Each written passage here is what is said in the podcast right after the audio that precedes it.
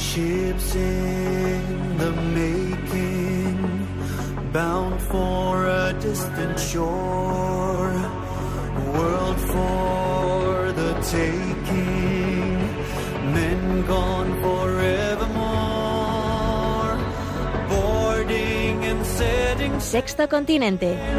yet victory. Dirigido por el obispo de San Sebastián, Monseñor José Ignacio Monilla.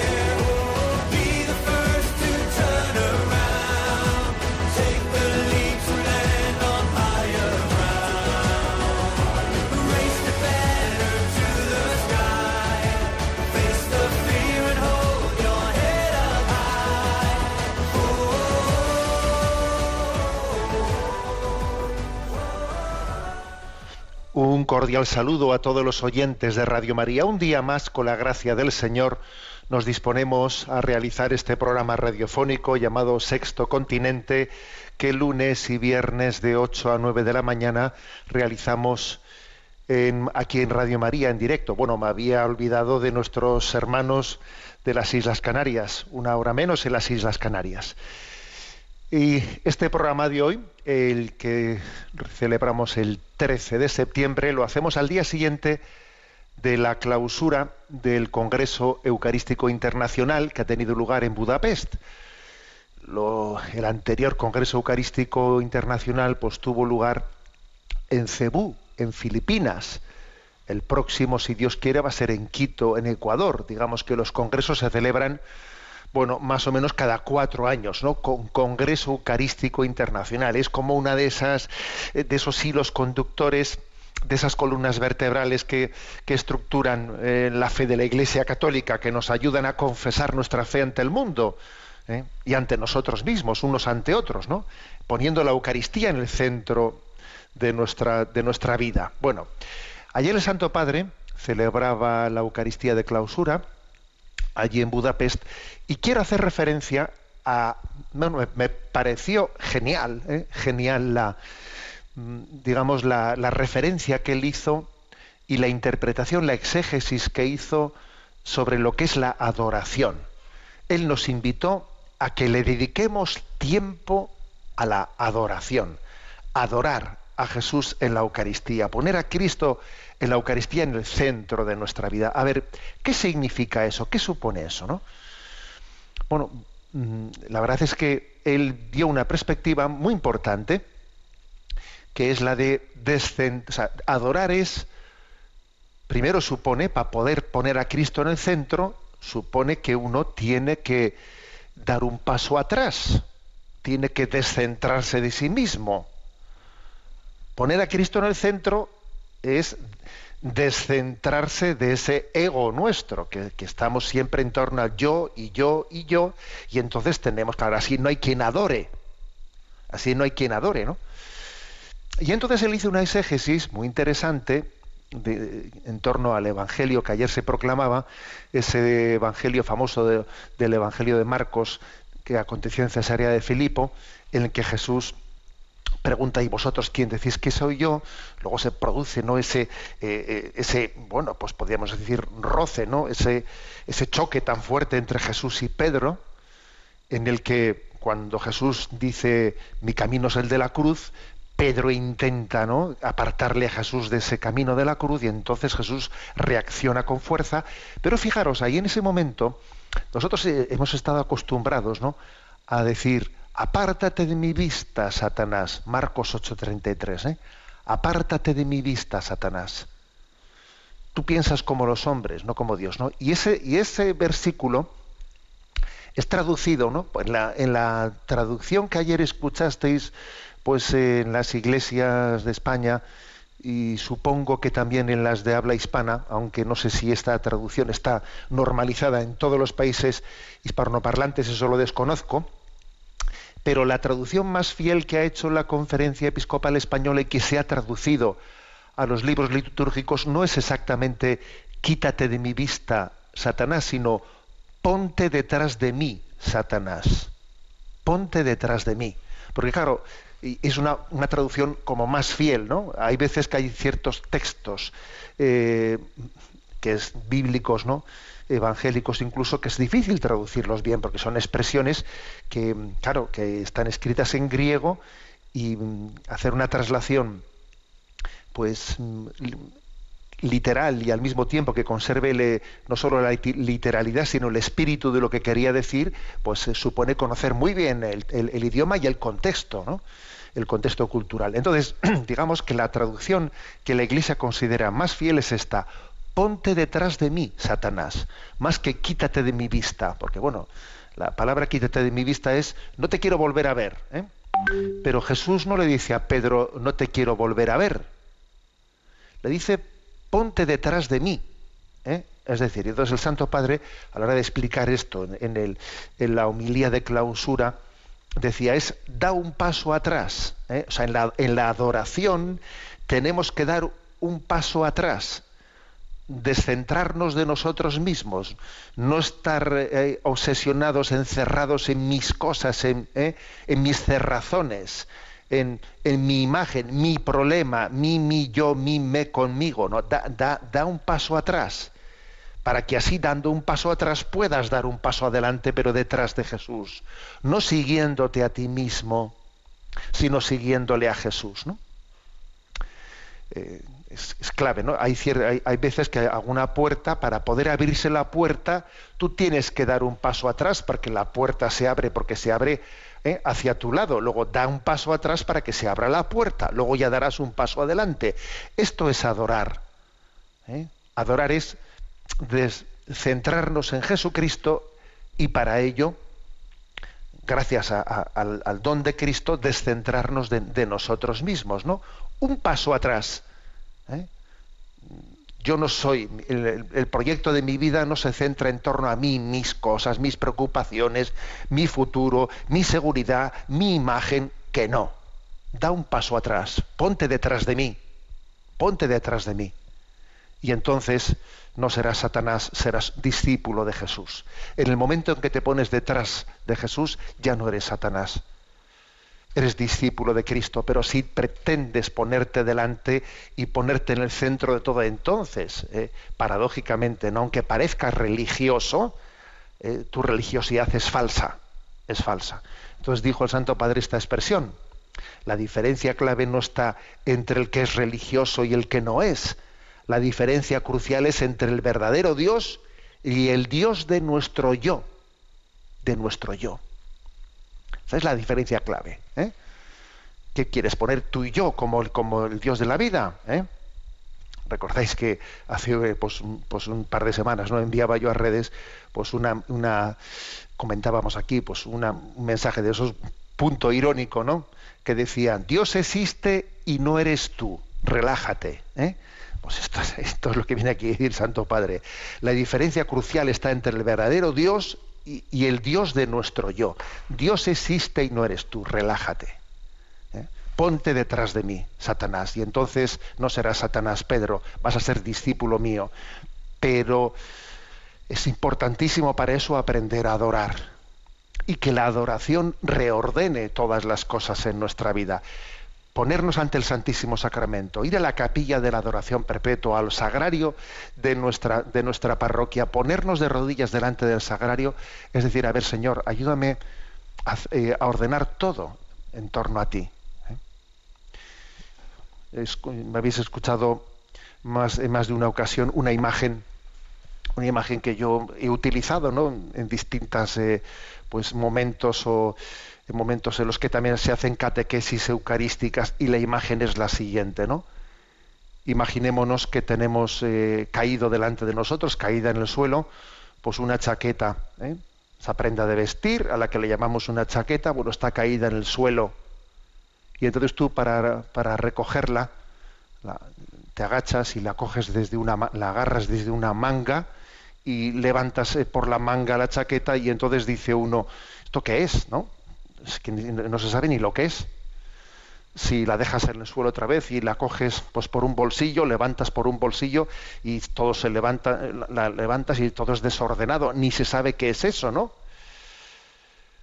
Si la coges por una manga, mal, la coges por un bolsillo, bolsillo mal. Ahora, si coges la chaqueta por los hombros y la levantas, entonces, claro, si todo va a su sitio, todo va a su ser, eh, las mangas van a su sitio, todo, está ordenado. Entonces se ve claramente que es una chaqueta porque la has cogido por donde hay que cogerla, ¿eh? por los hombros, por el cuello, y entonces todo se ordena, ¿no?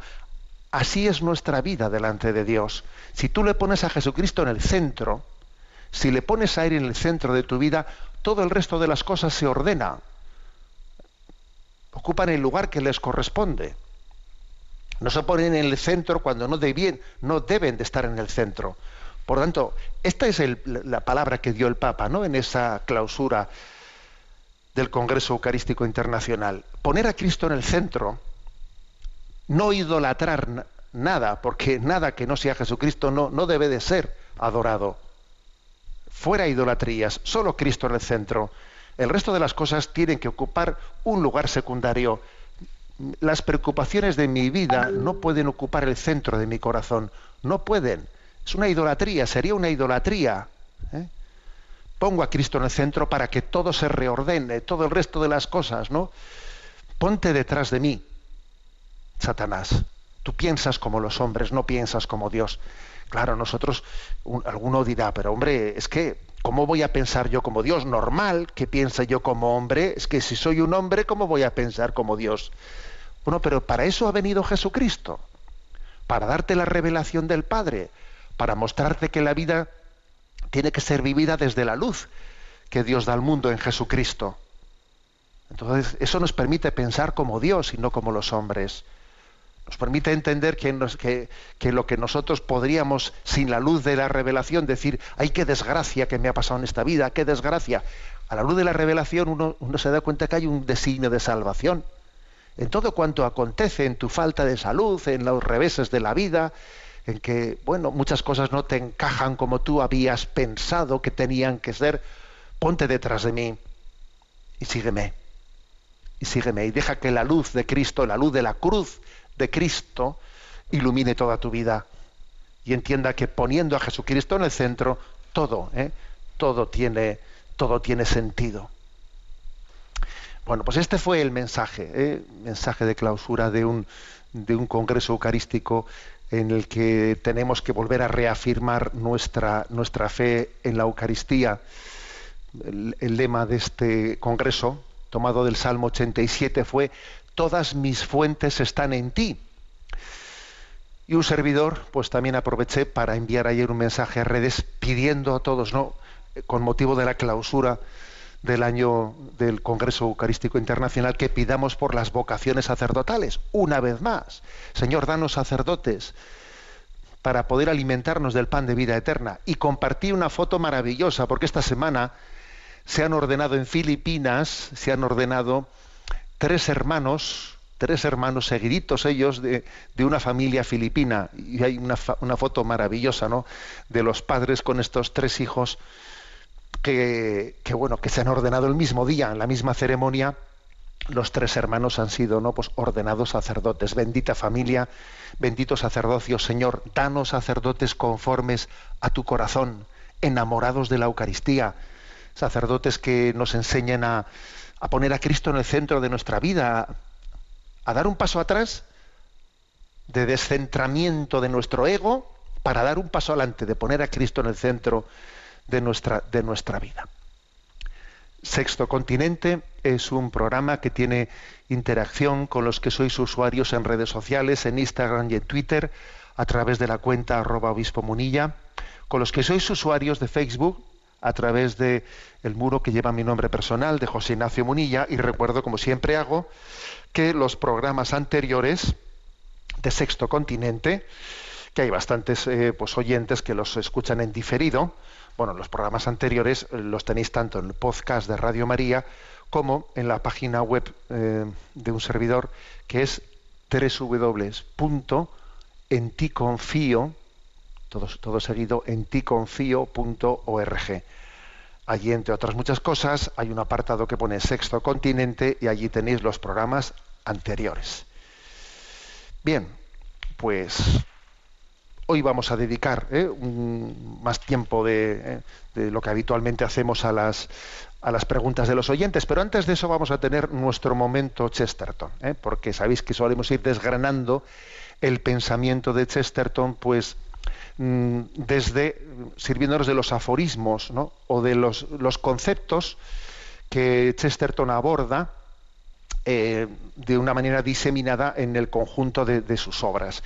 Y hoy en concreto vamos a hablar de juventud. ¿Qué cosas, qué, qué, referencias, ¿no? ¿De qué, ¿De qué manera se refería Chesterton al tema de la juventud? Bueno, voy a decir una cosa, ¿eh? de una manera bastante diferente a la que, a la que hoy suele acontecer. Eh, hoy en día quizás tenemos el riesgo de idolatrar la juventud. Yo creo que es el riesgo. Ay, la juventud es el futuro. O sea, muchas veces entre nosotros existe casi como una frase hecha, pues una, visión idolatrizada de la juventud. Chesterton, sin embargo, no mira así la juventud, ¿eh? no la mira así. Mm, incluso dice él, bueno, yo de la juventud lo que admiro es el estómago. ¿eh? Pero no el pensamiento. Dice él, yo admiro el estómago. Mira, cuando uno tiene, es joven, come, eh, come lo que sea y todo le sienta bien. Yo de la juventud admiro el estómago, ¿eh? más que la cabeza. ¿eh? Chesterton hace una, una autocrítica de cuando él fue joven y fue arrastrado ¿no? por las ideologías del momento y es en la madurez de su vida cuando desarrolla eh, pues una impactante capacidad crítica. Eso se lo da la madurez, eh, no la juventud, con lo cual él no idolatriza ni mucho menos la juventud. ¿no? Bueno, por otra parte también él tiene claro que tampoco hay que escandalizarse, porque es frecuente, no sé si es normal, pero es frecuente que exista un periodo en la vida en el que, bueno, pues uno antes de llegar a la madurez eh, cometa errores. Y, tropiece y se pegue tortazos. ¿eh? Bueno, mejor que eso sea al principio que no al final, ¿no? Porque obviamente ¿eh? sería, sería un desastre que, que, esa pérdida de rumbo se produjese al final. Mejor que se produzca al principio, ¿eh? o mejor que no se produzca en ningún momento, obviamente. Pero puestos a elegir, mejor que esa pérdida de rumbo tenga lugar en un principio y luego nos reorientemos en la vida ¿eh? nos reorientemos en ella. A mí cuando me, dicen, ¿no? Pues como en las iglesias faltan los jóvenes, pues ciertamente eso para nosotros es una preocupación muy grande. ¿eh? Ahora, yo suelo decir, todavía sería peor que faltasen los ancianos en misa, ¿eh? los mayores. ¿Te imaginas una iglesia llena de jóvenes, pero que ya cuando la gente se hace mayor, se hace adulta, ya se aleja? eso sería peor todavía. Claro, o sea, sería peor. Obviamente, con esto no me estoy consolando, ¿eh? Con esto no pretendo consolarme, que obviamente tenemos que dirigir la fe a las nuevas generaciones, que es nuestro gran reto. Pero bueno, pero ya me entendéis por dónde voy. ¿eh? Eh, lo que Chesterton dice es que bueno, no hay que escandalizarse que exista ¿eh?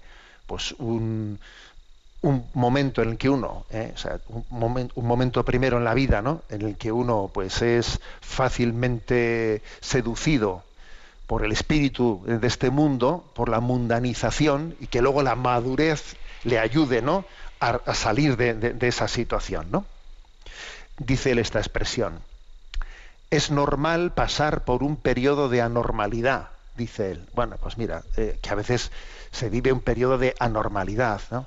La edad del pavo, ¿eh? la edad del pavo, eh, pues, pues momentos determinados en los que el horizonte de, una juventud dice, pero bueno, pero ¿dónde tienes la cabeza?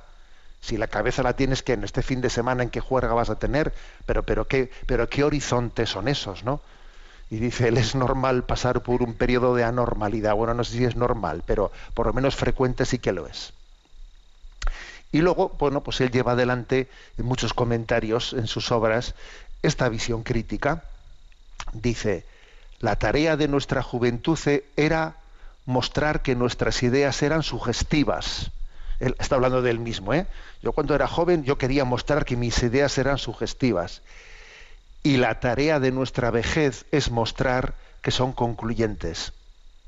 A ver, mira, lo importante no es que mis ideas sean guay, ¿eh? que sean sugestivas. Lo importante es que sean concluyentes. O sea, que, que, sean verdad. Es que ha dicho algo novedoso, mira que... A ver, lo, importante es que sea verdadero. ¿eh? Entonces el peligro del joven es, bueno, pues pensar que aquí lo importante es ser original, ser original. Lo importante es ser, es ser verdadero. ¿eh? Por cierto, añade él, la juventud acepta con naturalidad cosas que son viejas creyendo que son nuevas. Esta es otra. ¿eh? A veces, bueno, pues que la juventud uno se piensa que ha descubierto el Mediterráneo dice, bueno, bienvenido a casa, ¿eh? porque es que estábamos ahí desde siempre. Lo que pasa es que tú tenías la cabeza en otro lado y no y, no y no no valorabas esto que hasta que no lo has descubierto tú te pensabas que no existía. Mira, guapo, ya existía. ¿eh? Repito esta frase ¿eh? de Chesterton. La juventud acepta con naturalidad cosas que son viejas creyendo que son nuevas. Bueno, pues, pues ahí están. ¿eh? Y sigue adelante Chesterton y dice, hay un tipo de joven con la misma inclinación a ruborizarse ante algo convencional que tenía cuando, perdón, que tenía cualquier solterona victoriana ante algo anticonvencional. Repito la frase, ¿eh? coge, coge pues la comparativa de aquella época victoriana muy puritana, ¿no? En la sociedad inglesa y dice, hay un tipo de joven con la misma inclinación a ruborizarse ante algo convencional que el que tenía cualquier solterona victoriana ante algo anticonvencional. O sea, a ver, así como hubo otros, ¿eh? pues otros tiempos, ¿no? los, del puritanismo, etcétera, en que uno, pues eh, se escandalizaba, se ruborizaba ante cualquier cosa que se saliese de lo convencional. ¿eh? Bueno, pues el riesgo de nuestro tiempo es el contrario que un joven se escandalice si algo es convencional, ¿eh? pues me, mm, rompo con ello. No, yo por definición tengo que tengo que ser siempre rompedor. ¿eh? Siempre, o sea, tengo que ser siempre protestante por, ¿eh? pues por principio, ¿no? Siempre poniéndome en contra de lo institucional, de lo convencional. Bueno, y dice Chesterton, mira, pues es que es lo mismo que se hacía en los tiempos, en los tiempos del puritanismo victoriano, pero por el lado contrario, que es no pensar por ti mismo. En principio, ponerte, o sea, ser hijo de tu época, como en, el tiempo de la, época victoriana, pues lo que estaba visto era que, lo que estaba bien visto era que todo el mundo tenía que ser formal y guardar las formas, pues todo el mundo hacerlo así. Ahora, como estamos en un tiempo de cultura rompedora, en el que uno por principio tiene que ser rebelde, pues a ser rebelde. Pero en el fondo es una sumisión te estás sometiendo al tiempo en el, que has nacido, ¿no? Si hubieses vivido en el tiempo de, vamos, de la cultura victoriana, serías un formalista. Pues ahora, como vives en este tiempo, te, toca ser informal. No eres libre, no eres libre. Somos borreguillos, ¿no? Que nos lleva la cultura del momento. ¿eh? Bueno, y sigue Chesterton adelante y dice, antes se consideraba un descaro que un muchacho criticase a un caballero anciano. Hoy el caballero anciano tiene que ser mucho más descarado para atreverse a criticar al joven. ¿eh? Pues, pues, bueno, aquí está. Por eso, como os digo, que Chesterton es, es, es libre, ¿eh? es libre haciendo su crítica, máxime cuando él también ha pasado por ese virus, ¿eh? por ese virus de inmadurez, ¿no? Y, y creo que no conviene idolatrizarlo.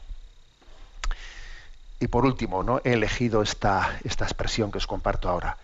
Los jóvenes a menudo piensan que un movimiento está siendo hacia adelante cuando en realidad están dando la vuelta. Y es que entre los 14 y 40 años un hombre ve una gran marea viniendo y otra yendo y asocia la primera con el futuro y la segunda con el pasado. Pero cuando alcanza los 50, empieza a darse cuenta cómo funcionan las cosas. ¿eh? Él dice, mira, entre los 14 y los 40, ¿eh? la verdad es que pone una, fecha un poco larga, la de los 40, ¿eh? entre los 14 y los 40, cuando uno ve las mareas, sube la marea, baja la marea, ¿no? Confunde las mareas. Pues las confunde con, dice, el, futuro y el pasado. Mira, esto es progresismo, esto es conservadurismo, ¿no? Sube a la marea, baja la marea. Ya cumple 50 y dice, ni futuro, ni pasado, ni progresismo, ni conservadurismo, ni tonterías de esas. Las cosas, las cosas son, es que esto son las mareas. La marea sube, la marea baja, pero no confundamos el tocino con la velocidad. ¿eh? Pone este ejemplo, ¿no? De que entre 14 y 40 se confunde la subida y la bajada de la marea, se confunde con el sentido de la vida. ¿eh? Dice, cuando llegas a los 50, pues ya distingues lo que es la subida y la bajada de la marea sin dejarte arrastrar por ella. ¿eh? Bueno, pues aquí está, ¿no? Estas reflexiones de Chesterton sobre, sobre la juventud.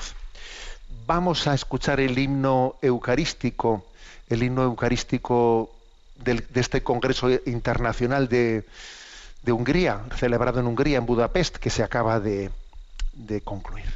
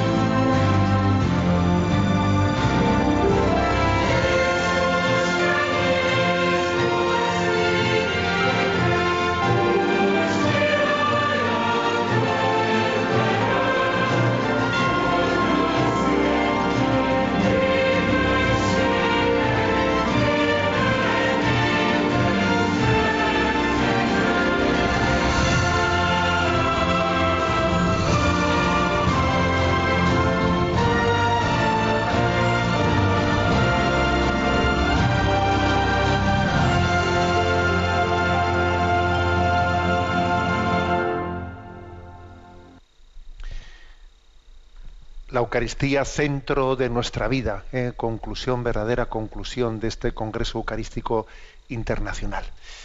Vamos a dar paso a la, a la participación de los oyentes. Sabéis que en este programa de Sexto Continente tenemos habilitado un correo que es sextocontinente arroba radiomaria.es sexto continente todo seguido ¿eh? arroba radiomaria.es al que podéis hacer llegar vuestras preguntas, comentarios, etcétera, que intentamos atender. ¿eh? Y a Rocío que le tenemos, pues en la emisora le pedimos que nos presente las preguntas seleccionadas. Muy buenos días. La primera pregunta es de Luis Tomás, que escribe desde Murcia. Dice, en algunas predicaciones he escuchado, sin llegar a entender, la expresión amor diabólico. Le agradecería una palabra de explicación para llegar a entender lo que significa. Muchas gracias. Bueno, precisamente hoy, hoy es 13 de septiembre y hoy es en el Santoral el día de San Juan Crisóstomo, ¿eh? un padre de la Iglesia del siglo IV, potente, pero vamos que tiene unas obras y todos los comentarios de San Juan Crisóstomo son maravillosos. ¿eh? Aprovecho para, pues, para subrayarlo. ¿Y por qué le cito? Porque él también habla del amor diabólico. ¿eh? Y dice San Juan Crisóstomo, dice, el amor diabólico es creerse obligado a odiar a alguien por amor a una persona. ¿Eh? Pues eso, ojo, esto ocurre, ¿eh? Esto ocurre, que tú, pues eso, amas a una persona y la amas de una manera ciega, ciega. Entonces, como le amo ciegamente, pues todo lo que esa todo, todos los, los, problemas que esa persona tiene con alguien, si esa persona tiene un odio hacia alguien, tú también tienes que odiar al que esa persona odie. Es un auténtico desastre, ¿eh? un auténtico desastre, es un amor diabólico. ¿eh? Un amor diabólico. ¿eh? Me voy a lanzar, ¿eh? bueno, creo que lo voy a hacer, me voy a lanzar a contar una anécdota de mi vida de, de sacerdote jovencito, ahí en Zumárraga. ¿eh? Recuerdo recuerdo la siguiente anécdota, ¿eh? perdonad que así que tenga esta confianza. Me acuerdo, yo no sé qué años tendría, ¿eh? pues yo igual tendría pues, 28 o 30 años y me acuerdo que estaba allí por el cementerio, el cementerio está en la ladera del monte en Zumárraga, y estaba rezando vísperas y entonces de repente veo que se acercan, se aproximan dos personas, una que subía, otra que bajaba, y según se acercaron empezaron a insultarse, a insultarse y onda, ¿qué está pasando aquí? Y de repente se acercaron y pim, pam, empezaron allí a puñetazos y yo, pues, cuando fui corriendo a separarles, pues uno ya le había tirado al suelo al otro y le había roto la nariz y había salido corriendo. Bueno, le recogí, ¿eh? tenía la nariz sangrando, le llevé, le llevé a urgencias, bueno, y ahí me, ¿eh? pues bueno, pues le pregunté, pero ¿qué se ha pasado? Pero, pero, pero por Dios, pero qué, pero bueno, allí le dejé. Pero al cabo de, yo me fui a la parroquia, que me acuerdo que era que tenía confirmaciones y tal, bueno, voy a la parroquia y al cabo de un rato me viene estar, este me presentado denuncia y me viene la archaña, ¿no? La, policía autonómica me viene la archaña, oiga, que nos han dicho que usted ha sido testigo y tal, de una agresión y una denuncia y no sé qué. Bueno, que venga usted a la comisaría a declarar, bueno, madre mía, me va a tener aquí un lío. Y entonces, claro, yo le dije a la policía, oiga, mire usted, era un viernes, ¿eh? Dije, mire, que yo soy párroco de los dos, ¿no? Bueno, párroco, sacerdote, ¿no?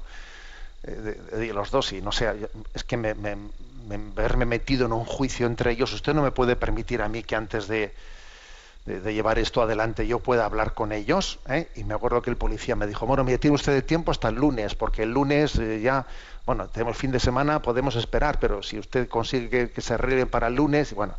Entonces pasé ese fin de semana, pasé ese fin de semana pues mm, bueno, visitándole a uno y a otro, ¿eh? para ver si cabía la, la, posibilidad de hacer las paces entre ellos, ¿no?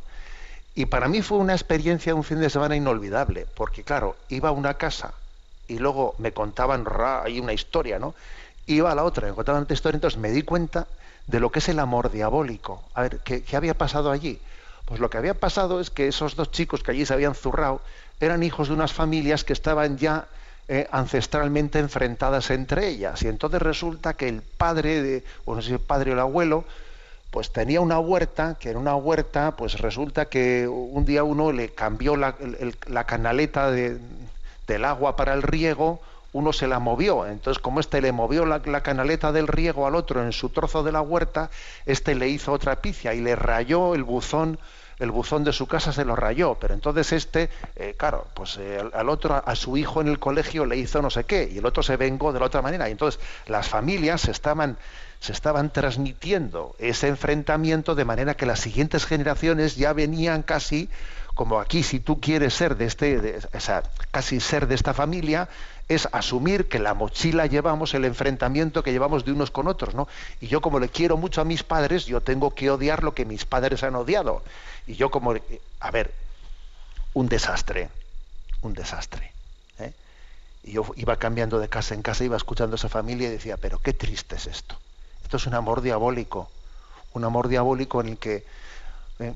un hijo tiene que asumir eh, los odios de su padre. Ojo, eh, que también a veces pasa al revés, que un padre asume los odios de su hijo. Porque si a mi hijo le han hecho no sé qué en el colegio, eh, yo en vez de corregirle a mi hijo, nada, a sacarle la cara a mi hijo, a sacarle la cara, y entonces lo que mi hijo me odie, yo también lo asumo así a las ciegas, ¿no? Un desastre. Así estuve, ¿no? Intentando que- que se quitasen el. Bueno, algo conseguimos para el lunes, ¿eh? pero pero bueno, es un ejemplo concreto que me ha venido a la cabeza para decir lo que dice San Juan Crisóstomo.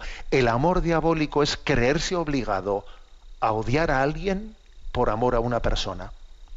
Eso es un amor diabólico. A ver, si tú amas verdaderamente a una persona, no puedes seguirle, o sea, alimentar, ¿eh? darle la razón en sus, en sus sin razones. Pues no, si a una persona le quiero, tengo que decirle, oye, que te estás cegando. Oye, vale ya, eh, salte de, de, de, de, de- de- de esa, de ese bloqueo mental que tienes, pero no se lo alimentes, pues porque por, por resultarle simpático, por resultarle. Eso es una falsa empatía. Es una falsa empatía, ¿no? Bueno, pues eh, es muy interesante, ¿no? Por este concepto de amor diabólico, que en el fondo no es un verdadero amor, claro.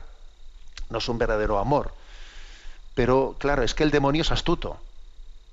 Y el demonio eh, muchas veces eh, pues mm, tiene la capacidad de vender el mal bajo especie de bien y entonces puede estar induciendo, eh, pues eso, ¿no? Por amor a mi patria hago una barbaridad. ¿A dónde vas? ¿Pero ¿Qué, tiene que ver el amor a la patria con esa barbaridad que estás haciendo?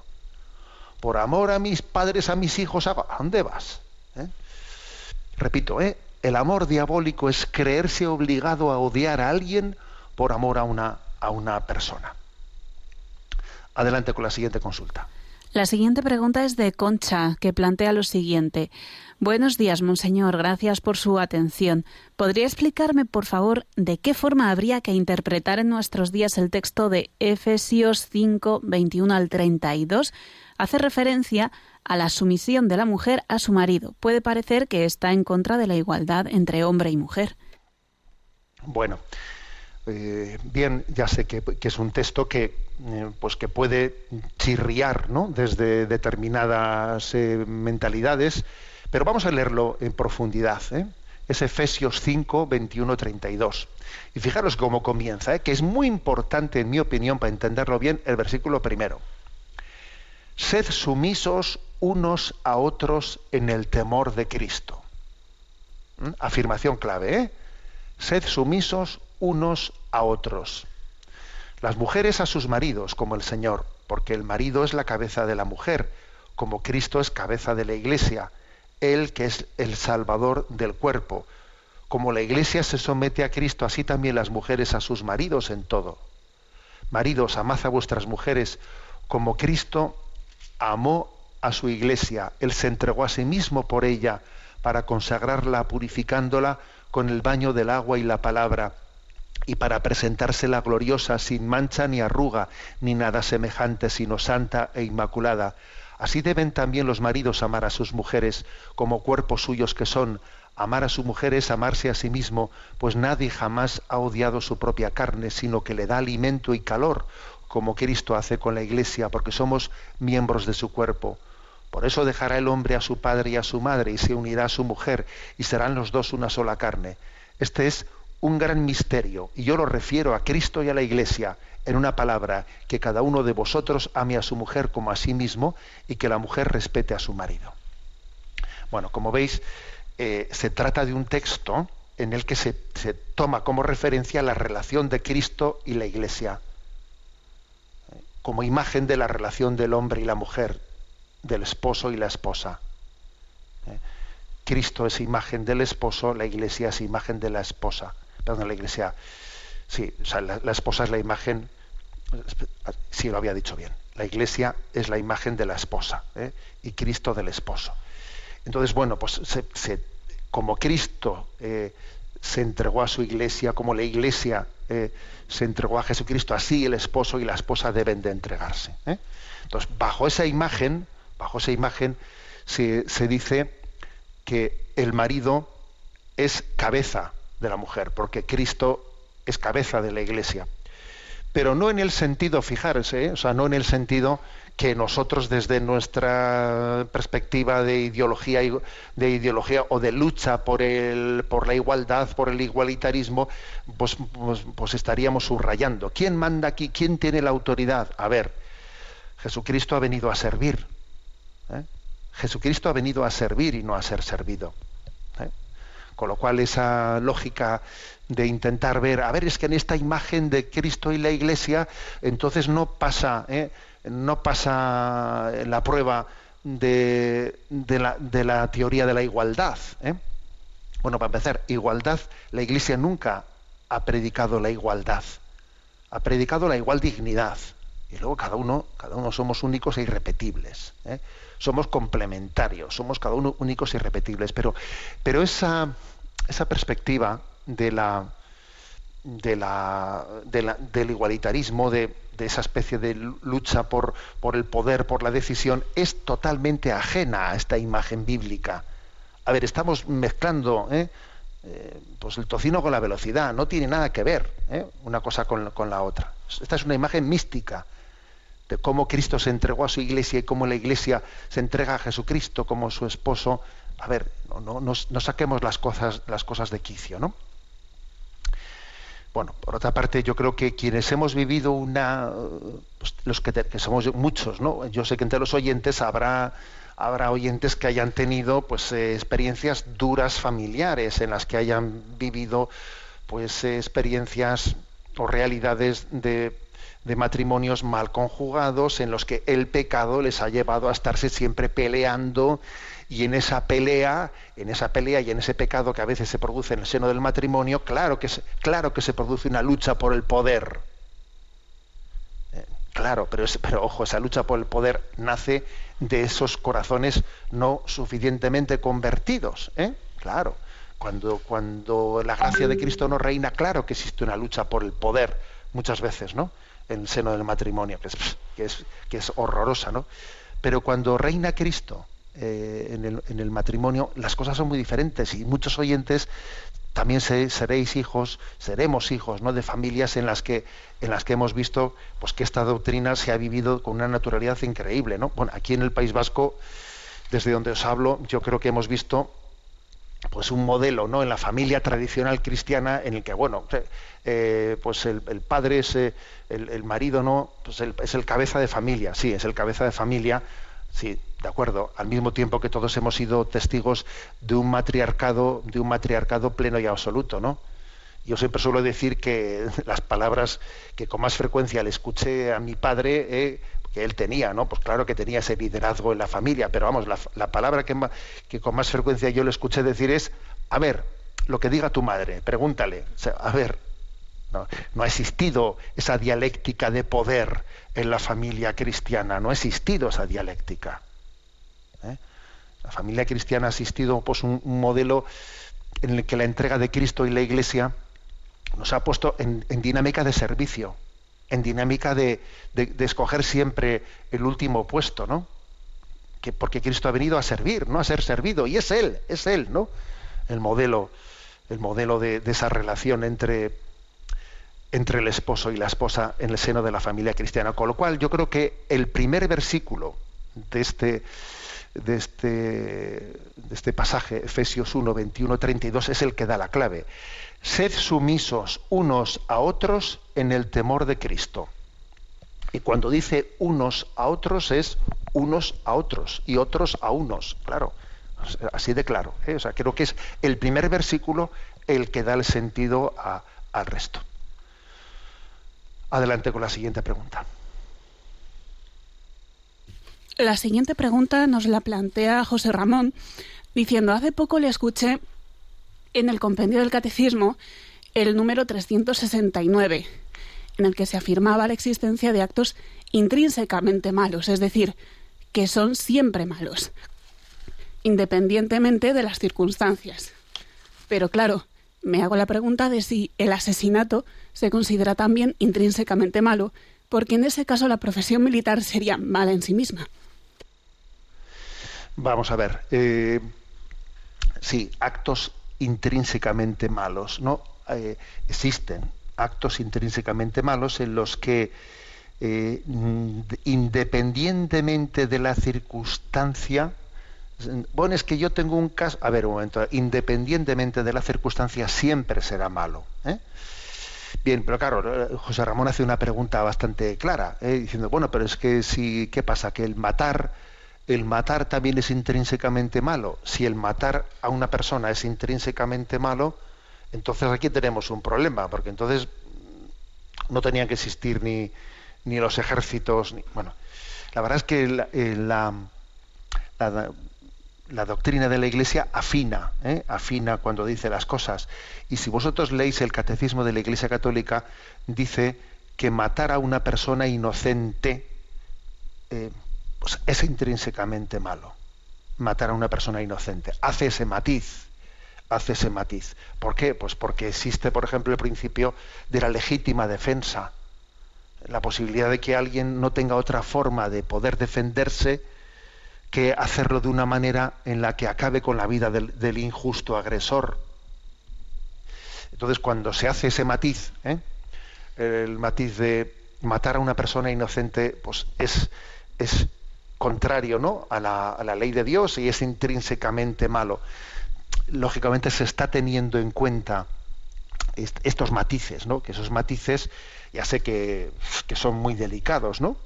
Porque claro, ¿quién como yo discierno en un momento determinado? Sí, pero, pero por lo menos el principio vamos a tenerlo claro. El principio es que puede existir la, ¿eh? la posibilidad de tener que recurrir al uso de la fuerza y cuando igual no existe otra forma de, de poder ejercer una legítima defensa recurriendo incluso a acabar con la vida de un injusto agresor. ¿eh?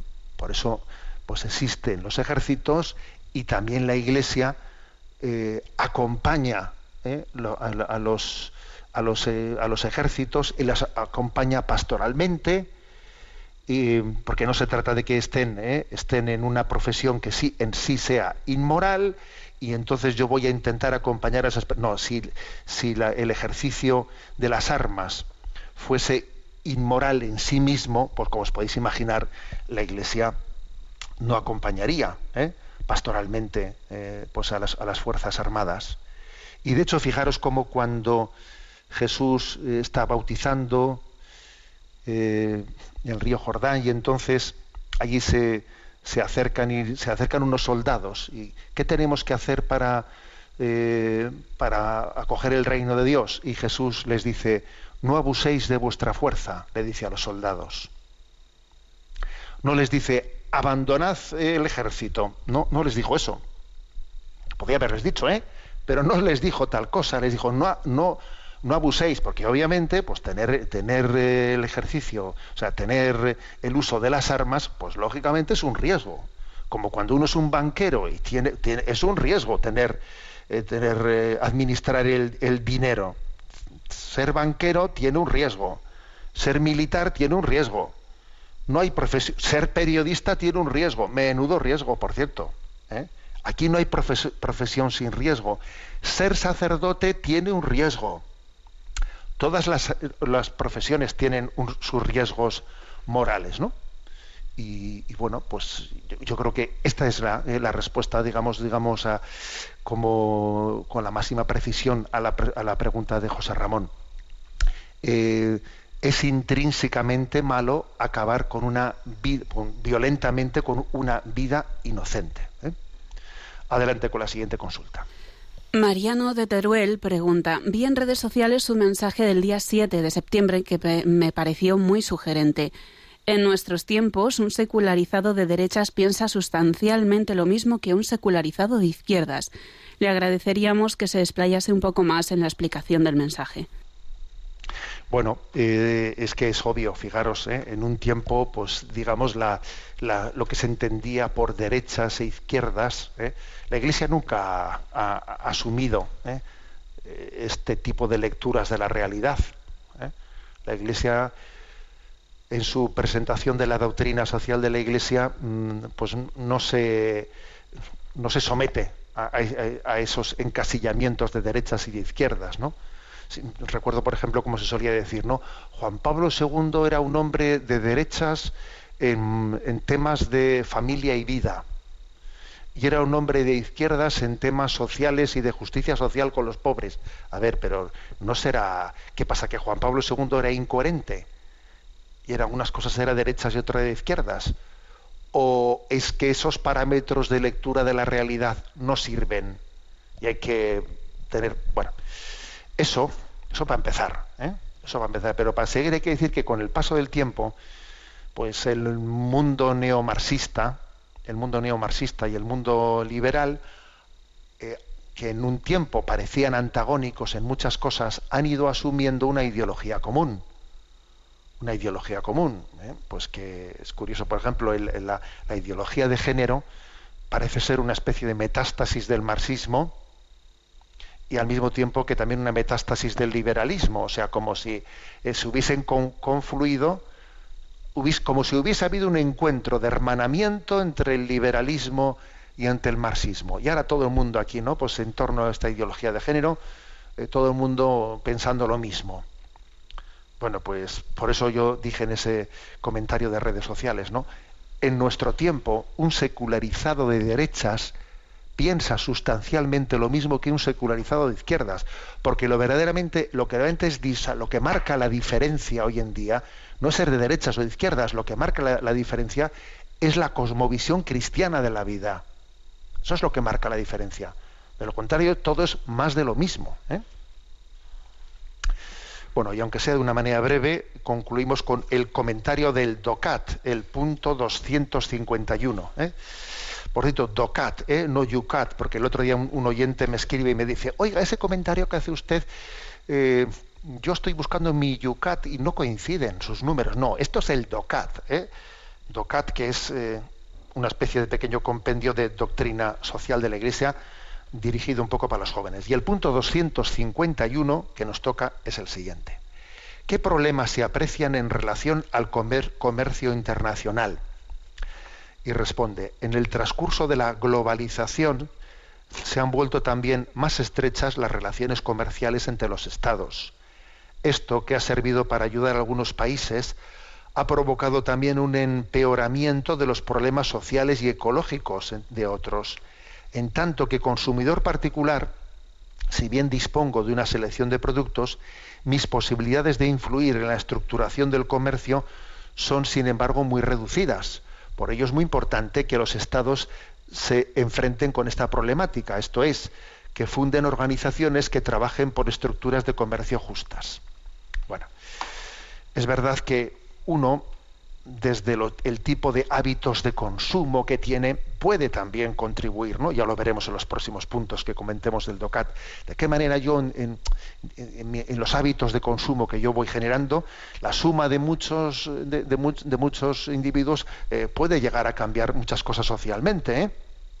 Pero en este punto, 251 dice, ojo, es que también existen decisiones de política comercial que condicionan tremendamente las cosas.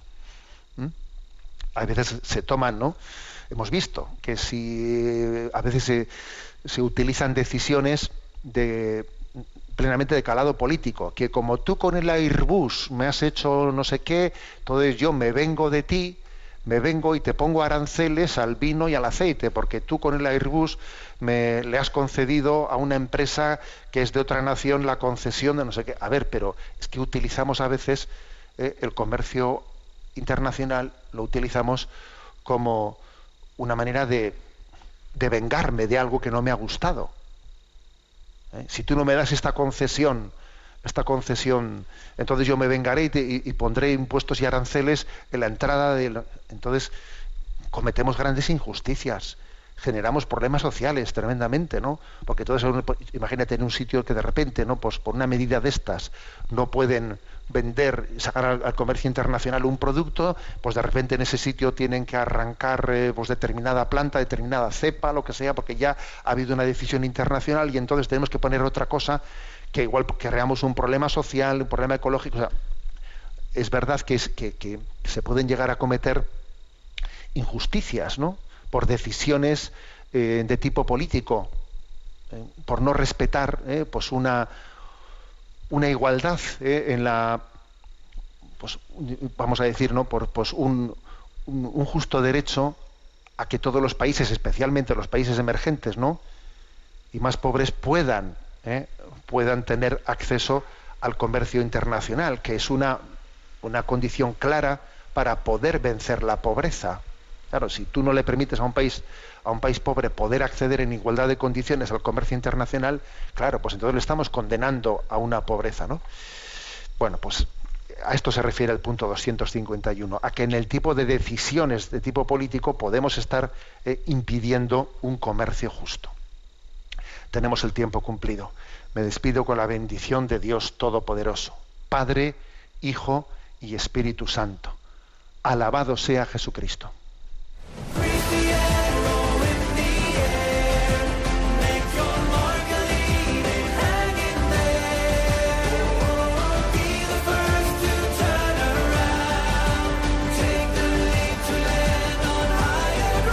Y así finaliza en Radio María, Sexto Continente un programa dirigido por el obispo de San Sebastián, Monseñor José Ignacio Monilla.